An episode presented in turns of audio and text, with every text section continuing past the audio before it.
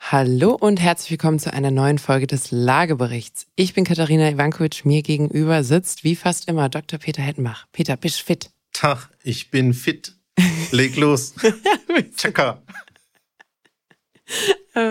Ich glaube, der Peter versucht gerade auch so ein bisschen Energie auf mich zu übertragen, weil ich noch nicht so 100% fit bin, aber ich glaube, das, ich glaube, das wird. Äh, wir haben heute ein spannendes Thema. Wir reden heute ein bisschen über demografische, soziodemografische Veränderungen, über neue Lebensstile, wie neue Generationen leben, was das eigentlich für den Immobilienmarkt bedeutet und machen da mal so einen ordentlichen Rundumschlag, weil man hört ja immer mal wieder so ein bisschen Schnipsel. Man merkt, glaube ich, auch, dass der Markt so ein bisschen aus der Balance ist und das ähm, beleuchten wir jetzt einfach mal aus der soziodemografischen Perspektive. Let's go!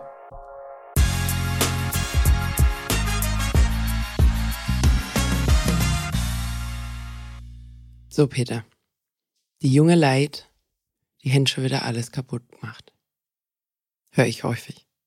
Die schaffet nix, die kaufet nix, die investieren nix, die gehen auf Reise. Und kenne bloß sich.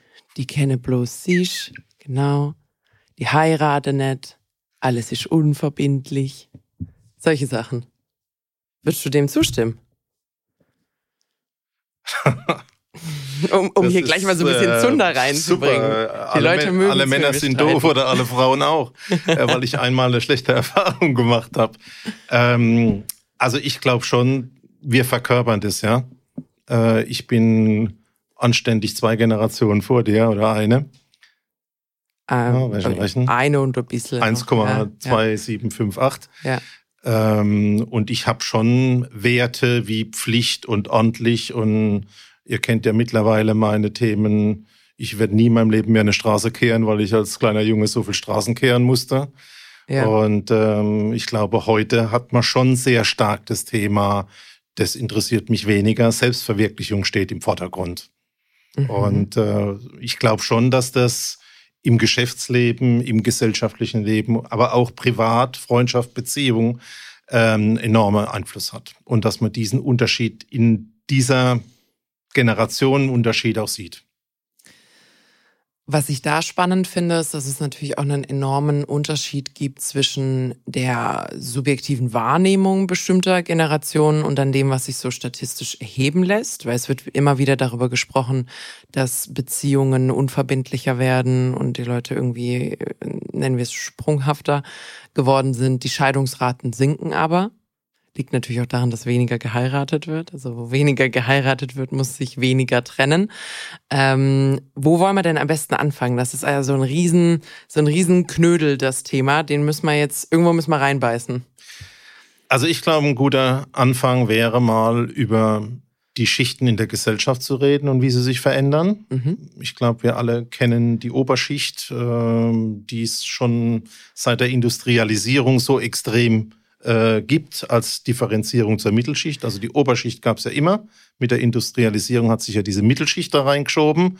Und Oberschicht ist uns relativ klar. Das sind die Buben und Mädels, die Porsche fahren, die die Einfamilienhäuser und die Villen haben. Privatschule. Privatschule mhm. und, und, und. Ähm, ich glaube, es gibt altes Geld und es gibt neues Geld, aber die Oberschicht ist so, wie sie ist. Mhm. Und ähm, ich habe ja erzählt, in der Industrialisierung kam die Mittelschicht und das war, glaube ich, schon der große Fortschritt, äh, dass es diese Schicht geben konnte.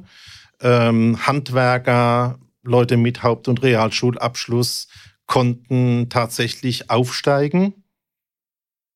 Der Mercedes SLK, ich sage ja immer Uschi Mercedes dazu, weil die Uschi die äh, Friseuse auch einfahren konnte. Ähm, man hat zwei Autos gehabt, man ist zweimal im Jahr in Urlaub gegangen, man konnte sich ein Eigenheim leisten. Also eigentlich wirklich breiter Wohlstand, auch mit normalen Bildungen. Ähm, und wenn du es nicht geschafft hast mit der Bildung, hattest du noch den Joker und konntest am Fließband arbeiten. Müsstest gerade du kennen aus der Stuttgarter Region mit dem Thema Automobilindustrie. Was sehr gute Jobs waren.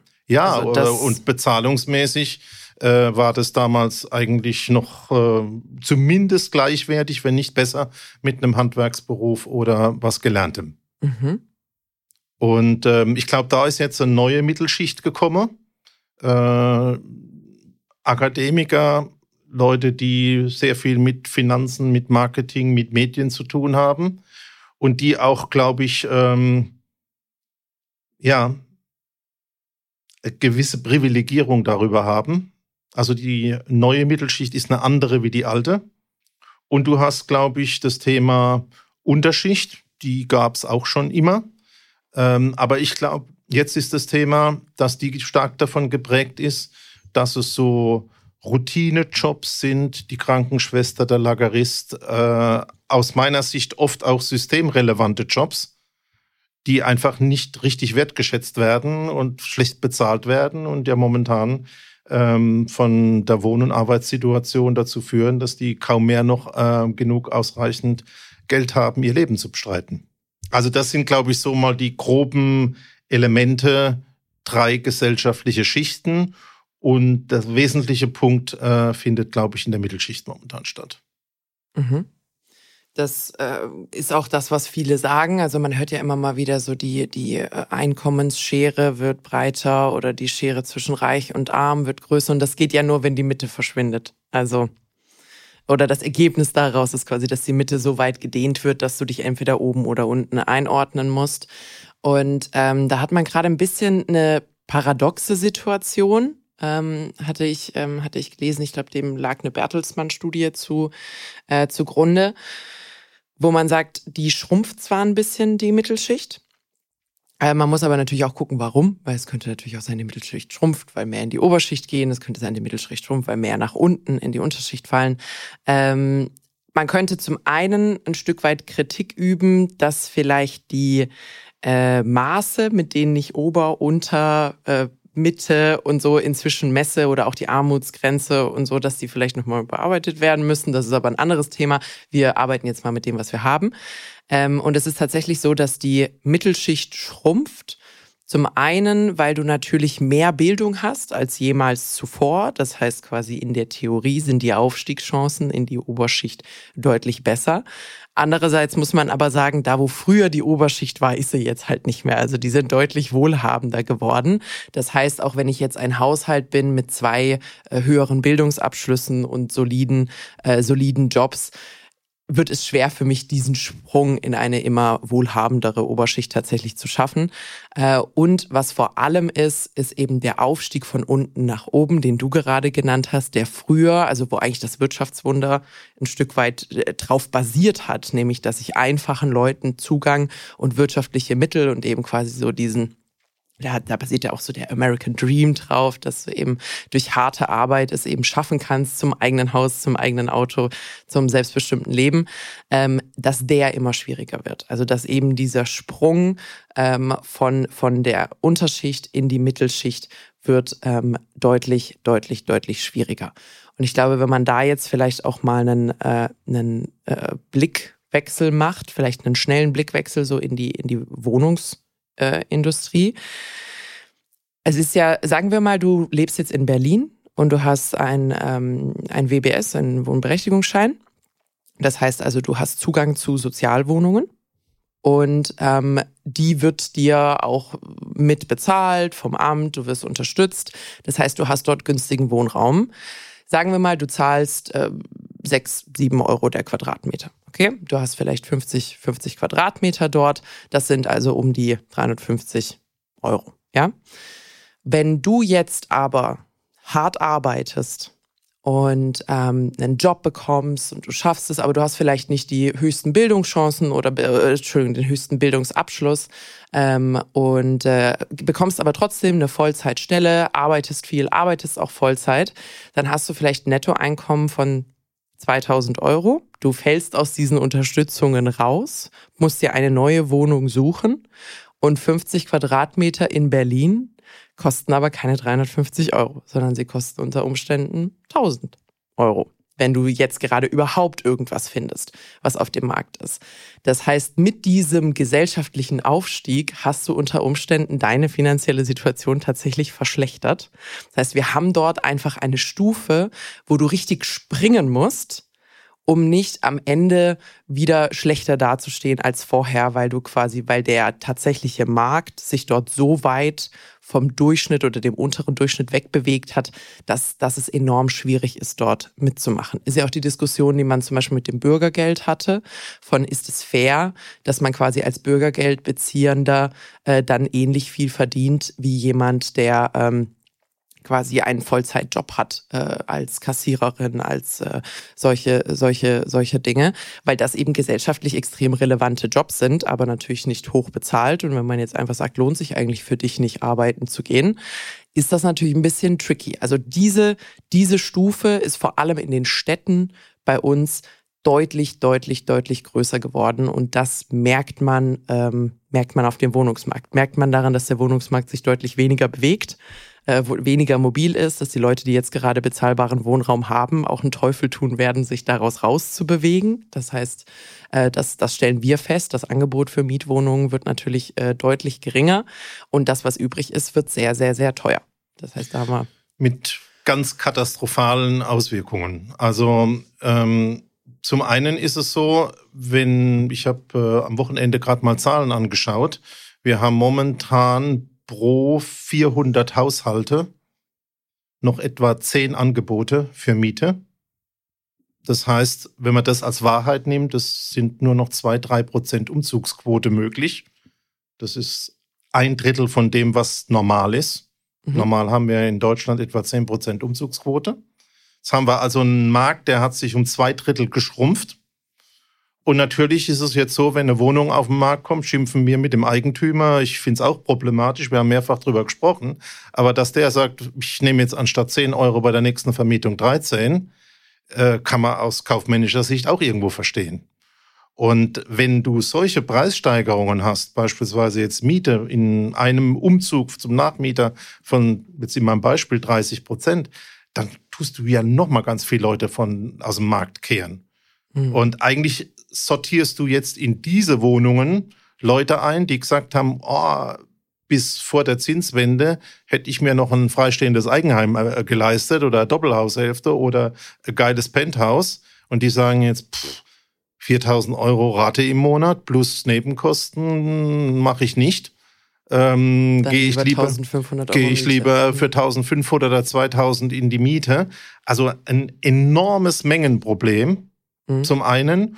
Und was ich auch sehr problematisch finde, ist, ähm, du kannst jetzt nicht mehr nur sagen, ähm, ich habe keinen Schulabschluss oder ich habe nur Hauptschule oder nur Realschule und dann gehöre ich automatisch zu den Verlierern. Auch in den Hochschul- und äh, den Abiturjahrgängen hast du das Problem, dass es einen extremen Bezahlungsunterschied gibt. Ja. Also wenn du guckst, die, die programmieren können, die Sales-Leute, die Vertriebsmannschaft, die mit Geld umgehen, exorbitant viel mehr wie ein Lehrer mhm. oder auch ein Arzt im Krankenhaus. Also die Anerkennung einer Leistung ist sehr unterschiedlich. Die hat nicht mehr mal nur was mit Bildung zu tun. Und ich glaube, das ist auch noch ein großer Punkt, was jetzt passiert, wo die Aufsteiger, trotzdem sie aufsteigen, noch in der Mittelschicht bleiben, aber der Rest rutscht runter. Mhm. Ja. Und das ist, glaube ich, ein Riesenproblem. Und das ist aber jetzt nicht nur so Geld und wie die böse Gesellschaft sich entwickelt. Ich glaube auch, wir kommen mal zu dem Thema Lebensstil. Auch von den Lebensstilen hast du andere Dinge. Mit diesem, was ich gesagt habe, die enorme Konzentration auf sich selbst. Also meine Mutter, meine Eltern sind irgendwann mal aus Bayern gekommen und waren totale Fans von ihrer Landsmannschaft die sind, obwohl sie nach Mannheim gekommen sind, immer ihre Franken gewesen und haben noch Fränkisch gesprochen, äh, bis sie gestorben sind. Danach hat sich dieser Raum, für den man sich identifiziert, von der Landsmannschaft verkleinert auf vielleicht mein Dorf oder meine Familie. Mhm. Und jetzt ist es ja ganz extrem egozentrisch ich. Und ich muss mich selbst verwirklichen. Und ich glaube, da ist auch äh, viel Problem jetzt drin, dass äh, man zum einen dieses Thema hat, ähm, kann ich überhaupt noch mich in Gemeinschaften zurechtfinden und länger aushalten? Ein zweiter Punkt ist sicherlich, ähm, man ist momentan, glaube ich, sehr gegenwartsorientiert. Das Thema Zukunft spielt gar keine so große Rolle mehr, weil man sagt, pff, keine Ahnung, was morgen ist. Und der dritte Punkt ist sicherlich auch, das war eigentlich die Einleitung, dass Fortschritt gar nicht mehr für alle so möglich ist. Und mhm. das ist, glaube ich, einer der Hauptpunkte. Während du früher gesagt hast, wenn du arbeitest, kommst du zu deinem Häuschen, mhm. Schwarzwaldmädel, schaffe, schaffe, Häuslebauer, äh, ist das heute bei weitem nicht mehr so. Die Zukünfte sind sehr unterschiedlich und es ist wirklich so, dass man sagt, Fortschritt für den einen heißt zeitgleich auch tatsächlich Rückschritt für den anderen. Ja. Und das sind, glaube ich, so die gesellschaftlichen Trends. Also ich war jetzt, ich war jetzt ähm, ein bisschen, bisschen leise, äh, weil ich gucken wollte, wie du den Gedanken, wie du den Gedanken zu Ende bringst. Also ich bin immer ein bisschen, ja, empfindlich bin ich nicht, aber ich finde es manchmal ein bisschen eindimensional, wenn Leute gerne sagen, äh, Gen Z ist einfach nur auf sich selber bezogen und deswegen funktionieren die ganzen Sachen nicht mehr. Das hast du so jetzt nicht gesagt. Du hast noch sehr viel hinten angehängt. Ich glaube, man darf aber auch nicht vergessen, wenn man jetzt zum Beispiel dich nimmt, also du bist ja ganz knapp, glaube ich, noch ein Boomer äh, ganz, ganz knapp noch. Ähm, wenn man dich nimmt und dann Gen Z, die sind jetzt so 26, das heißt, da bin auch ich jetzt so knapp, knapp vorbeigeschrammt, wie viel sich dort verändert hat. Du hast jetzt gerade gesagt, also Lebensstil, zum Beispiel, wenn man auf dem Land lebt, die äh, Community, die man dort hatte, aber auch ein riesiger Faktor ist Glaube. Also äh, das ganze Thema Kirchenzugehörigkeit, Identifikation damit. Ähm, ist, ist quasi auch verloren gegangen. Das ist ja auch ein sehr großer Identifikationspunkt und auch ein Gruppenzusammenhaltspunkt, äh, genau. Ähm, ist teilweise ersetzt worden durch Spiritualität, also alte, irgendwie alternative Spiritualität oder eben, wie du sagst, das Thema Selbstverwirklichung. Also anstatt, dass ich quasi äh, mich irgendwelchen externen Regeln beuge, versuche ich eben quasi in mir selbst das zu finden, was ich sonst vielleicht in der, in der Kirche oder in alternativen Glauben gefunden hätte. Das ist das ist ein, ein großer Faktor, wo sich auch einfach wirklich von, von der Gesellschaftsdynamik her extrem viel verändert hat.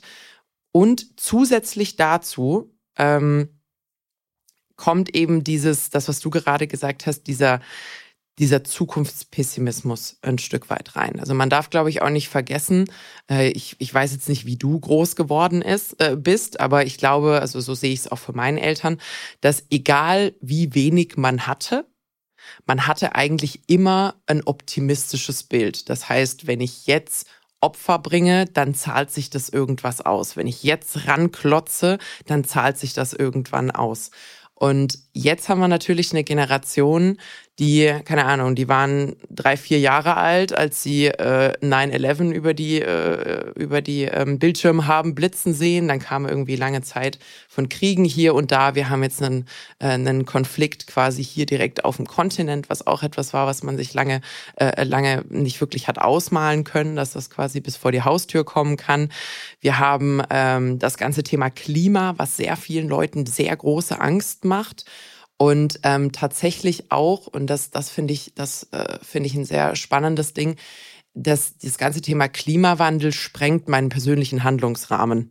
Also natürlich kann ich jetzt hier Papier benutzen und mich super nachhaltig äh, verhalten, aber wenn ich natürlich im selben Atemzug sehe, dass Organisationen und Länder und Regierungen, die einfach viel größer sind als ich, das nicht auch tun, dann ist es natürlich ein sehr unangenehmes Ohnmachtsgefühl.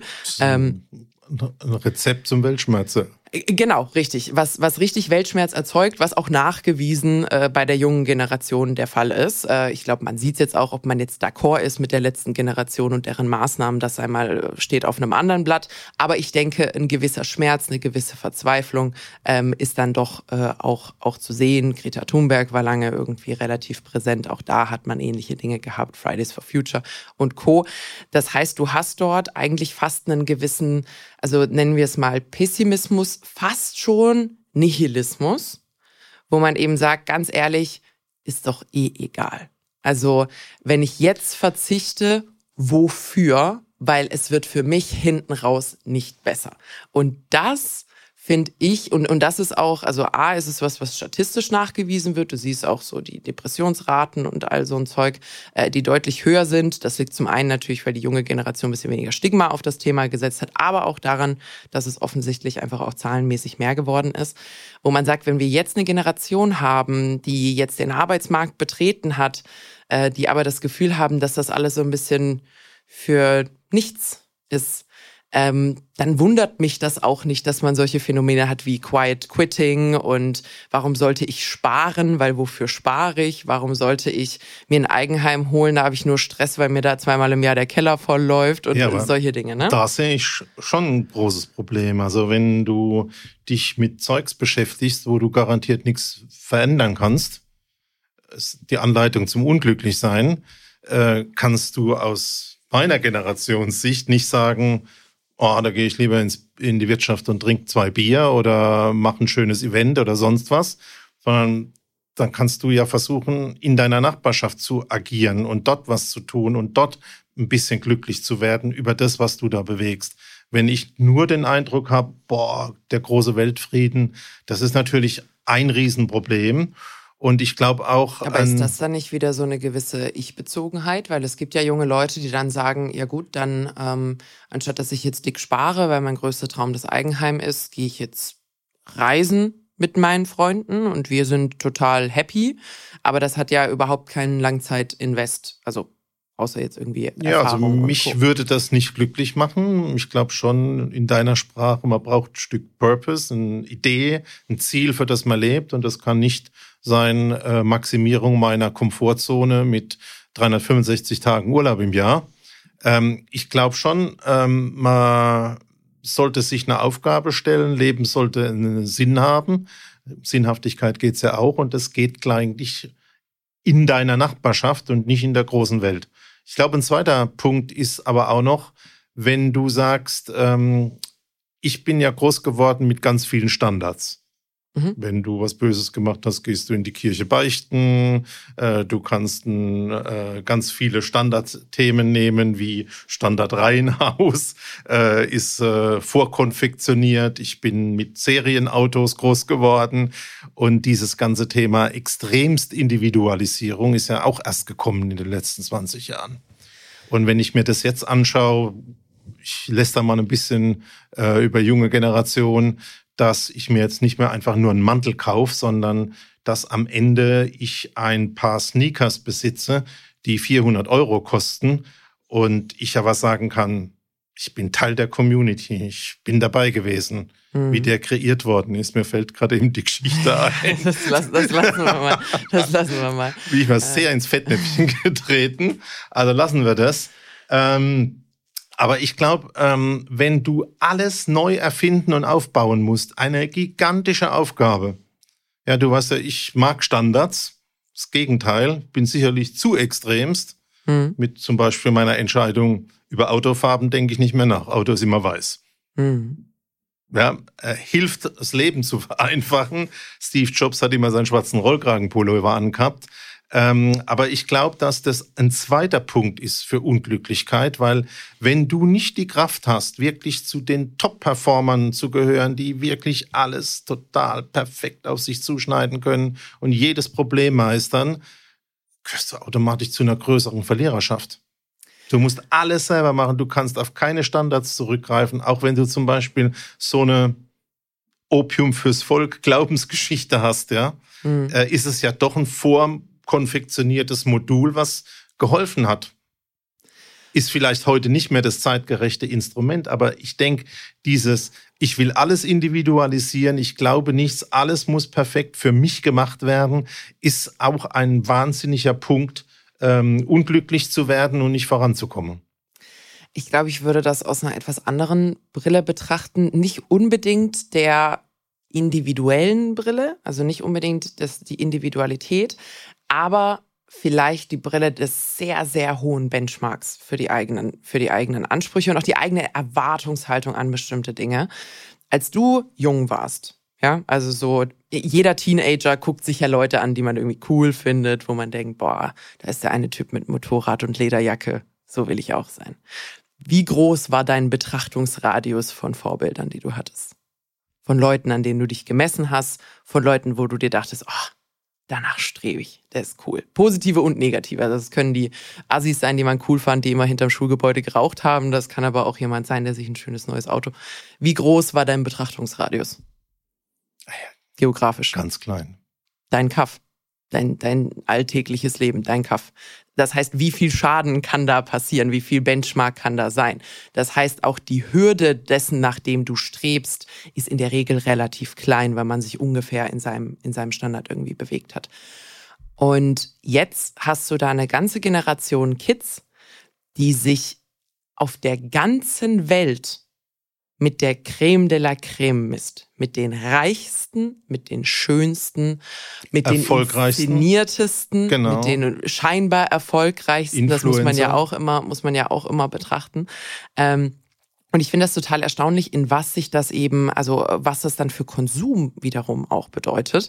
Da merke ich zum Beispiel auch einen extremen Unterschied zwischen mir und dann wirklich auch nur noch mal so drei, vier Jahre jünger. Also man muss gar nicht, ich bin 28 für alle, die es nicht wissen, aber zum Beispiel zwischen mir und dann so 23, 24 liegt noch mal so eine richtige Stufe dieses, auf Englisch sagt man Consumerisms. Also wo, wo man wirklich sieht, hey, ich habe bei einem Instagram-Model, die übrigens in der Regel aus reichem Haus kommen und Co., aber da natürlich keinen großen Hehl, äh, keine, keine, das nicht an die große Glocke hängen, ähm, folgende Designer-Handtasche gesehen. Und das ist relativ üblich, dass dann irgendwie Mädels, die vielleicht mitten in der Ausbildung sind oder auch Jungs mit entsprechenden Sneakern oder was auch immer gerade cool ist, ähm, so richtig sparen, sparen, sparen für ein Designer-Kleiderstück, wo man sagt, also Designer war ja so der ultimative Luxus. Das hatte ja mit dem Normalo gar nichts zu tun.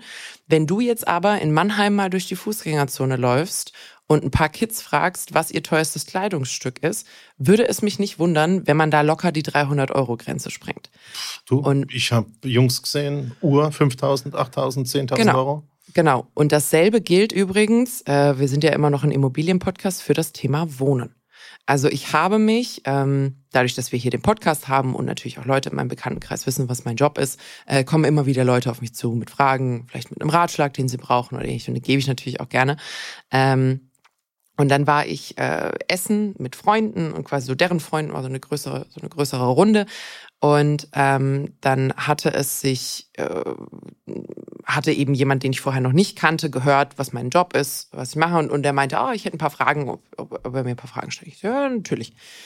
Und ähm, das war zu der Zeit so kurz nach der Zinswende, als es so angefangen hat mit den zweieinhalb, drei Prozent, wo man gemerkt hat, okay, so der Honeypot ist empty, so das ist das ist fertig.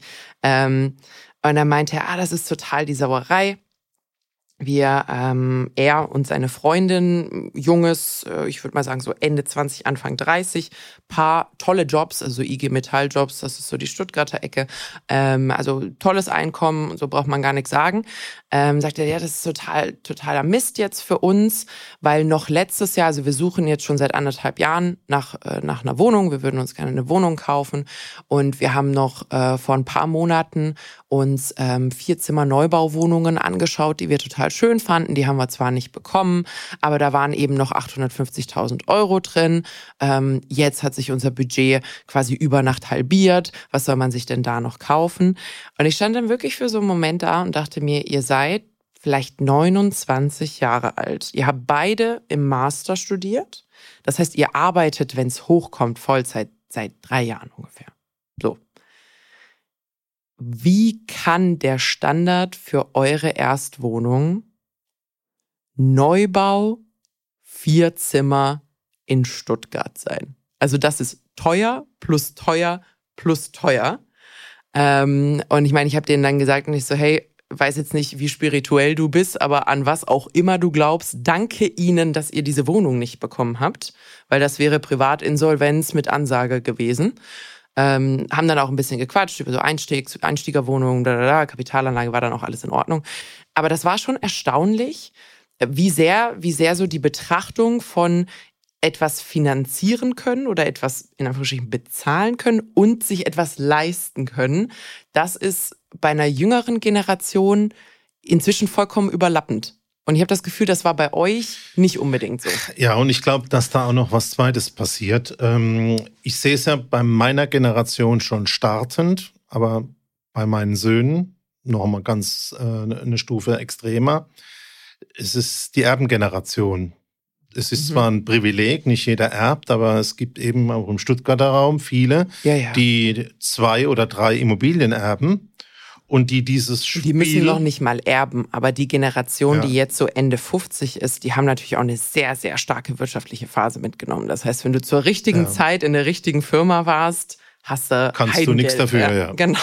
Und ähm, ich glaube, dass dieses Geld jetzt auch in so Lifestyles gepumpt wird. Oh, und man, man hat's ja. Und vorspiegelt, ich gehöre dazu. Hm. Aber eigentlich die wirtschaftliche Grundlage ist gar nicht mehr da. Und da könnte man ja auch dann vermuten, dass es nochmal, wenn das Geld verbrannt ist, in Anführungszeichen, nochmal da einen großen sozialen Rutsch gibt, mhm. der sich auch im Immobilienmarkt bemerkbar macht. Und ich glaube, dass das auch auf das Thema Wohnen in der Stadt einen großen Einfluss hat, weil es einfach finanziell gar nicht mehr geht. Und dass es deswegen in dem Umland solche Nestregionen gibt, wo man dann sein Nest baut, weil man sich halbwegs noch leisten kann, während es in der Stadt gar nicht mehr geht. Ich glaube, da gibt es also wirklich momentan zwei Effekte. Die, die jetzt nicht mehr finanzieren können, 850.000 Euro, die sagen, zahle ich halt 2.000 Euro Miete mhm. und gehen in diesen vom Eigentümermarkt noch einmal in diesen knappen Mietmarkt. Mhm. Und ich glaube, zum Zweiten ähm, sind da jetzt noch einige solche Abgrenzungseffekte, wo zu viel Geld ausgegeben kann, weil das der Opa oder die Oma oder die Eltern oder die Tante oder, oder die Klana. Familie oder von mir aus auch das hatte. Und äh, das wird dann, glaube ich, auch nochmal einen Rutsch bedeuten, ähm, was das Thema heißt, wo denn wohnen. Mhm. Und die Frage ist, ob die Städte dann so haltbar sind. Und wenn wir jetzt bei dem Thema Immobilie bleiben und du guckst dir mal Innenstädte an, kannst ja ohne Geld nichts mehr machen. Also ich weiß nicht, äh, was man in deiner Generation so am Wochenende oder beim Schlendern über die Fußgängerzone am Samstag ausgibt, aber ich habe so den Eindruck, mit 20 Euro kannst du da nichts anfangen. Ja. ja. Und ähm, also das vor heißt allem also in der, in der Stadt, wenn ich überlege, also ich bin ja auch ein ländlicheres Kind, also jetzt nicht so ganz kaff kaff, aber äh, schon sehr klein. Ähm, mein Heimatort hat 6000 6000 Einwohner.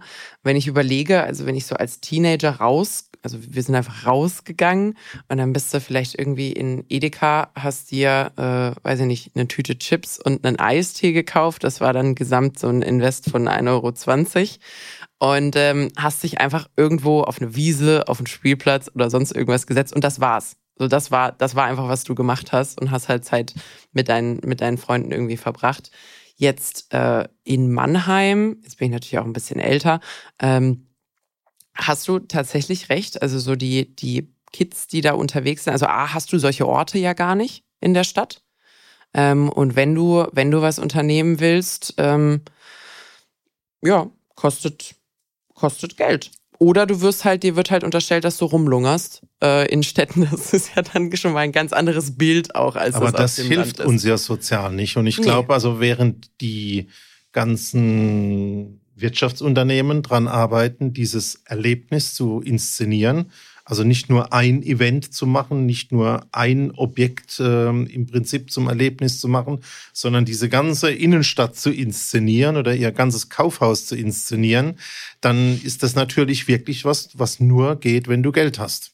Mhm. Und ähm, ich glaube, da wird auch noch ein bisschen ein Rutsch passieren, wenn die Erbengeneration in Anführungszeichen das alles nicht mehr kann. Und dann ist natürlich die Frage, wir sehen es ja jetzt schon, die Leerstände, die du in den Ladengeschäften hast gibt ja einige Experten, die sagen, das ist im Ladengeschäftsflächen genau umgedreht wie im Mietmarkt. Im Mietmarkt hast du keine Flächen und viele Nachfrager. Mhm. Und bei den Ladengeschäften hast du ganz viele Flächen ähm, und keine Nachfrager.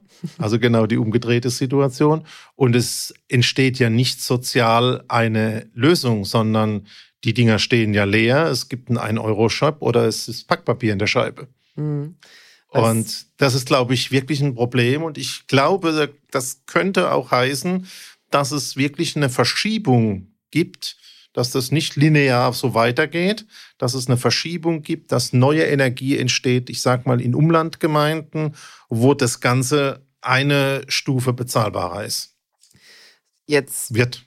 Ja, also grundsätzlich aus einer Markttheorie-Perspektive würde ich dir zustimmen. Jetzt eine Folgefrage. Ähm, wenn also du kennst mich jetzt recht gut, deswegen ist das ein bisschen eine Ausnahme. Wenn wir uns jetzt nicht kennen würden, ja, und du kriegst einfach einen Steckbrief von mir. Du bist du in deinem Alter, ich bin ich in meinem Alter. Vielleicht bin ich auch meine kleine Schwester, die Anfang 20 ist. Würdest du dir zutrauen, wenn du jetzt Entscheidungsträger wärst, zum Beispiel in der Lokalpolitik, dass du korrekt in meinem Interesse handeln kannst? Wie meinst du das? Naja, dass also, ich korrekt in deinem Interesse handeln kann. Naja, also man ist ja, man unterliegt ja immer so ein bisschen seiner eigenen Subjektivität. Also du triffst Entscheidungen ja als Peter, aber Entscheidungen zum Beispiel lokalpolitisch sind für Peter ja nicht mehr so doll relevant. Nie im Leben. Das, genau. Nie im Leben. Das heißt, du, du bist aber und ich deine bin ja Alters gefangen in meiner Welt mit meinen Werten und mit meinem Pflicht- und Pünktlichkeitsverständnis. Deswegen lasse ich ja auch aus deiner Geschäftsführung die Finger raus. Aber also, du stellst mich hier, stellst mich ja äh, nicht so gut nee, damit. ich glaube, lassen, nee, lassen ich glaube einfach, stehen, das ja? hat was mit Generation zu tun. Und ich denke, das kann und muss aus denen selbst kommen. Die müssen dort mitarbeiten, die müssen mitspielen. Da kann man nicht so eine Konsumhaltung haben und sagen, macht mal und wir schauen dann, ob es uns gefällt oder nicht oder es gefällt uns sowieso nicht und wir spielen überhaupt nicht mit. Und das ist mein Aufruf eigentlich, dass wir von diesem ich spiele nicht mehr mit ähm, von diesen Verlustthemen, auch ich gehöre in eine Verlustregion, was wir ganz oft im Osten haben, wieder zu demokratischen Kräften kommen, sagen, alle müssen zusammenarbeiten, äh, auch Gesellschaft muss wieder funktionieren. Du hast Kirche angesprochen, Staat, und man muss wieder gemeinsam versuchen, was auf die Reihe zu kriegen. Und das ist das, was ich soziale Energie nenne. Also wir brauchen nicht nur die energetische Geschichte Strom als Wende, sondern ich glaube, äh, um da wieder zur Gemeinschaft zu kommen, brauchst du auch eine entsprechende soziale Energiewende. Das geht nicht mit diesem total alles Egozentrik. Ja, also muss ich sagen, finde ich ein bisschen, finde ich ein bisschen zu eindimensional auf dem Rücken der jungen Leute dann irgendwie abgelastet, weil äh, die aktuelle Situation, die wir, ha die wir haben, haben die jungen Leute nicht verzapft, dass sie Teil der Lösung sein müssen. Achtung, 100 ich Pro. gerne eine Ergänzung machen. Selbstverständlich gehört meine Generation auch dazu. Genau. Die und, und schafft ja an der Stelle die Generation muss halt Platz machen und Räume schaffen. Und das, das ist auch etwas, wo, glaube ich, sehr viel Frust bei jungen Leuten herrscht, dass man natürlich äh, auch auf der e obersten Ebene der Politik, ich finde das absolute Extrembeispiel ist zum Beispiel in den USA der Senat. Also da sind 85-jährige Männer, ähm, die entscheiden, was jetzt für junge Frauen gilt oder für junge Menschen gilt oder so. Also bei aller Liebe, ihr, ihr seid kurz vor Palliativpflege, ihr habt nichts mehr zu entscheiden, es spielt für euch keine Rolle mehr. Die treffen, die treffen ähm, Entscheidungen über Gesetzgebung für Digitales und können kein Handy bedienen. Also da ist natürlich ein extremer Disconnect gerade, glaube ich, auch zwischen dem, was ähm, man gesellschaftlich gerade braucht und was auch die Anforderung, das Tempo der Veränderung ist und äh, den Leuten, die die Entscheidungen gerade treffen. Und, ich Und du glaube, da ist viel Frust. Natürlich in allen Industrieländern dieses Thema Überalterung auf der einen Seite, also Genau. demografischer Wandel, alles Opas und Omas und ähm, natürlich auch geringe Kinderzahlen. Ja. Also wir haben sie schon mal unterhalten, 1,4, 1,5 Kinder pro Frau heißt, es gibt nicht mehr genug Nachwuchs und damit auch zu wenig Druck von unten. Also das äh, bitte nicht nur eine Geschichte der Jungen, aber im Ergebnis, was da so an der Front momentan gewünscht wird und auch erzeugt wird, muss ich schon sagen, ist nicht ähm, das Thema, was Gemeinschaft in den Vordergrund stellt. Das fehlt mir. Und da müsste, glaube ich, gemeinsam gearbeitet werden, das besser hinzukriegen. Und ich glaube, ganz grob, man kann sagen, im kleinen Dorf funktioniert es noch besser wie in der ganz, ganz harten Innenstadt von einem Metropole, die Millionen Einwohner hat. Ja, absolut. Ich bin da aber auch wirklich mal gespannt, ähm, weil die Immobilienbranche ist ja so die größte Herausforderung an der Stelle. Also ich muss immer ein bisschen lachen. Ähm, ich bin ja viel auf Veranstaltungen unterwegs. Ähm, das ist eigentlich auch so, so ein bisschen, so ein bisschen mein, mein Fazit dessen, dass wir da echt noch ein bisschen für Verständnis gegenseitig sorgen müssen. Ähm, und dass man auch äh, vielleicht Leuten, die eher so deiner Generation angehören, ein bisschen helfen muss, aus der eigenen Subjektivität rauszukommen und die, die objektive Wahrheit wahrzunehmen. Ähm, also ich habe es vorhin gesagt, ich bin 28 Jahre alt. Auch ich habe bis zum Master studiert. Und mein Master habe ich vor vier Jahren abgeschlossen. Nicht mal volle vier Jahre. Und ähm, ich werde regelmäßig gefragt, wenn ich auf solchen Veranstaltungen bin. Und Frau Ivankovic, haben Sie auch schon eigene Immobilien? Und ich muss da, und ich muss da immer so ein bisschen schmunzeln, weil es werden auch so meine Altersgenossen gerne gefragt, ähm, wo ich mir denke, ich, also A, ich bin alleinstehend und B, quasi echtes Geld verdiene ich erst seit ein paar Jahren. So, wo soll das herkommen? Wo ist mein, wo ist mein Eigenkapital? Wo, wo, wo, wo kommt das her? Ich habe keine Erbmasse, ich habe nichts, was quasi, wo man sagen würde, ja, äh, da wirst du irgendwie mit angeschubst. Und da merkst du dann auch, also A, natürlich das Thema verheiratet, Kinder, was, was man da immer gefragt wird, aber eben auch sowas, weil die stehen natürlich da und sagen, ja, ich hatte mit 28 mein erstes Haus schon. Ich war unter Umständen mit 26 schon verheiratet und äh, hatte das zweite Kind auf dem Weg. Aber da hat sich natürlich einiges, äh, einiges auch einfach verändert, ähm, was diese Situation angeht. Und da muss ich, da muss ich immer ein bisschen schmunzeln. Und ich glaube, da haben wir wirklich sehr, sehr viel zu tun, um das zu überbrücken, weil ich glaube, du hättest zwei Effekte, wenn du es schaffst, dass man ein bisschen mehr Durchmischung auch in so Entscheidungssituationen bekommst, ist erstens, du kriegst diesen unproduktiven Frust aus der jungen Generation raus. Also einmal hart gesagt, du brauchst dich nicht mehr auf die Straße kleben, wenn du dort, wo du gehört werden musst, gehört wirst. Also wenn es ein Ventil für diesen Frust gibt, ein produktives Ventil für diesen Frust und man das Gefühl hat, man wird gehört, dann brauche ich nicht auf die Straße gehen und irgendwie protestieren. Und auf der zweiten Seite hast du eben das Thema, Du kannst wieder proaktiv und auch zukunftsfähig agieren. Wir in der Immobilienbranche, ganz großes Problem. Wir müssen ja 10, 20, 30 Jahre im Voraus planen. Das heißt, mein Bauprojekt jetzt muss funktionieren für in fünf Jahren. Wenn ich jetzt baue für Familien, die es in fünf Jahren überhaupt nicht gibt, dann ist das auch für mich nicht gut. Also das ist schon ein Win-Win, ähm, wo ich glaube, noch sehr viel Potenzial drin steckt. So, es sind jetzt die ersten Ansätze, sieht man, ähm, aber ich glaube auch auch auf so einer politischen Ebene äh, ist dieser Wandel, der passiert ist, vor allem in den letzten 10, 20 Jahren, äh, noch in keinster Weise angekommen bei denen, die tatsächlich die Entscheidungen treffen, die jetzt eher so 60 plus sind. Also ich würde von der Zusammenfassung sagen, äh, es gehören alle Akteure dazu, von Generation 1 bis N, alle und ähm, man muss dort an dieser sozialen Energiewende arbeiten. Äh, du hast eben gesagt, gehört werden. Ähm, ich würde sogar noch ein bisschen weitergehen und sagen, da muss man was, auch was erreichen können, äh, muss Chancen haben. Und das ist, glaube ich, das, was momentan zu dem Thema führt, was ich sage. Wir brauchen äh, nicht nur das normale Energie, die normale Energiewende, sondern wir brauchen eine, vor allen Dingen eine soziale Energiewende, vor allen Dingen in den großen Städten. Mhm. Gehe ich mit? Dem haben wir es ja für heute.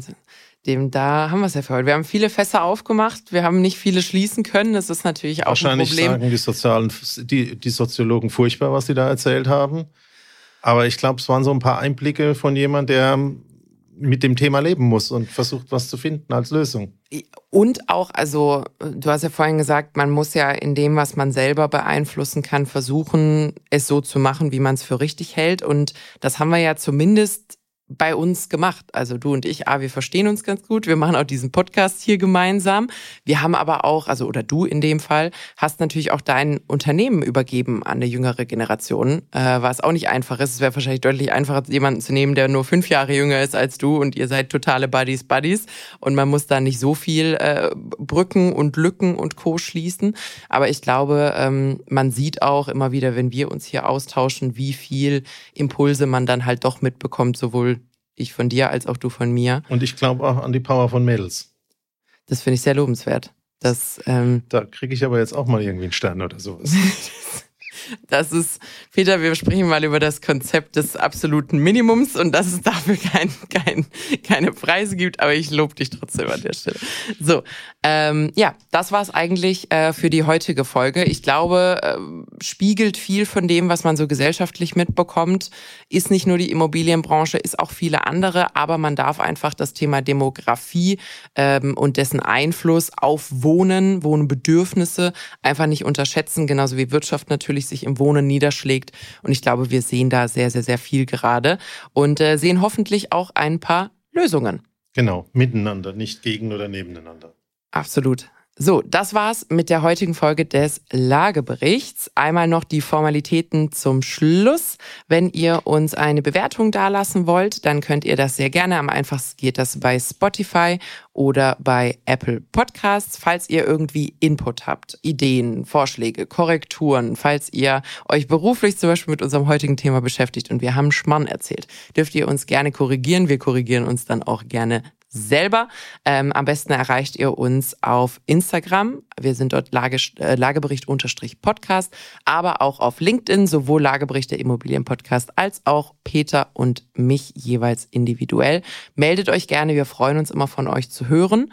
Und ja, dann hören wir uns kommende Woche, immer mittwochs, überall wo es Podcasts gibt. Bis dann. Ciao.